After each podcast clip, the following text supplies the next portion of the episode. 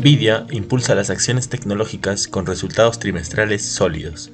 Inversiones al día llega gracias a New Road, tu mejor solución en inversiones. Contáctanos. En el plano local, el Perú cuenta actualmente con una cartera de 10 proyectos de centrales hidroeléctricas y 12 de generación eléctrica con energía eólica y solar, los que representan en conjunto una inversión de 3.500 millones de dólares, informó el ministro de Energía y Minas, Oscar Vera. El ministro recalcó que la Comisión Multisectorial para la Reforma del Subsector Electricidad trabaja arduamente para mejorar las condiciones regulatorias en el Perú, a fin de atraer nuevas inversiones asociadas a las nuevas tecnologías y la transición energética hacia energías limpias. Por último, destacó que la presencia de especialistas de diversos países es también una oportunidad para mostrar que en el Perú existe estabilidad económica y social, lo que alienta las inversiones para alcanzar el desarrollo. En los mercados internacionales, los futuros de acciones fueron mixtos, ya que otro informe de ganancias trimestrales de Nvidia llevó a las acciones tecnológicas al alza, la compañía reportó ingresos de 13.51 mil millones de dólares, un salto del 101% con respecto al año pasado, mientras que las ganancias ajustadas llegaron a 2.70 dólares por acción, un 429% más que el año pasado.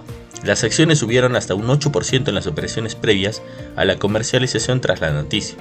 Por su parte, los inversores se encuentran expectantes al discurso del viernes por la mañana del presidente de la Fed, Jerome Powell, en el simposium de Jackson Hole. Por otro lado, el Banco Central de Turquía elevó la tasa de interés más de lo esperado, al 25%, lo que indica que estaba dispuesto a cumplir con un nuevo compromiso para frenar la inflación a través de la política monetaria. La tasa de política principal se ubicó anteriormente en 17.5%. Economistas encuestados por Reuters esperaban un aumento del 20%. El Comité del Banco Central Turco dijo que decidió continuar el proceso de ajuste monetario para establecer el curso de la desinflación lo antes posible, anclar las expectativas de inflación y controlar el deterioro en el comportamiento de los precios.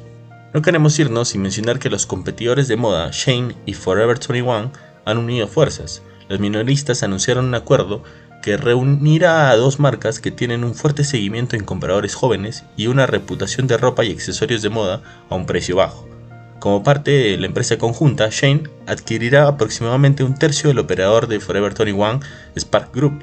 Spark también tomará una participación minoritaria en Shane. Sin embargo, los detalles financieros y términos del acuerdo aún no fueron revelados. Estas han sido las noticias más importantes de hoy, jueves 24 de agosto de 2023. Yo soy Elmer Yamoca y que tengas un feliz jueves.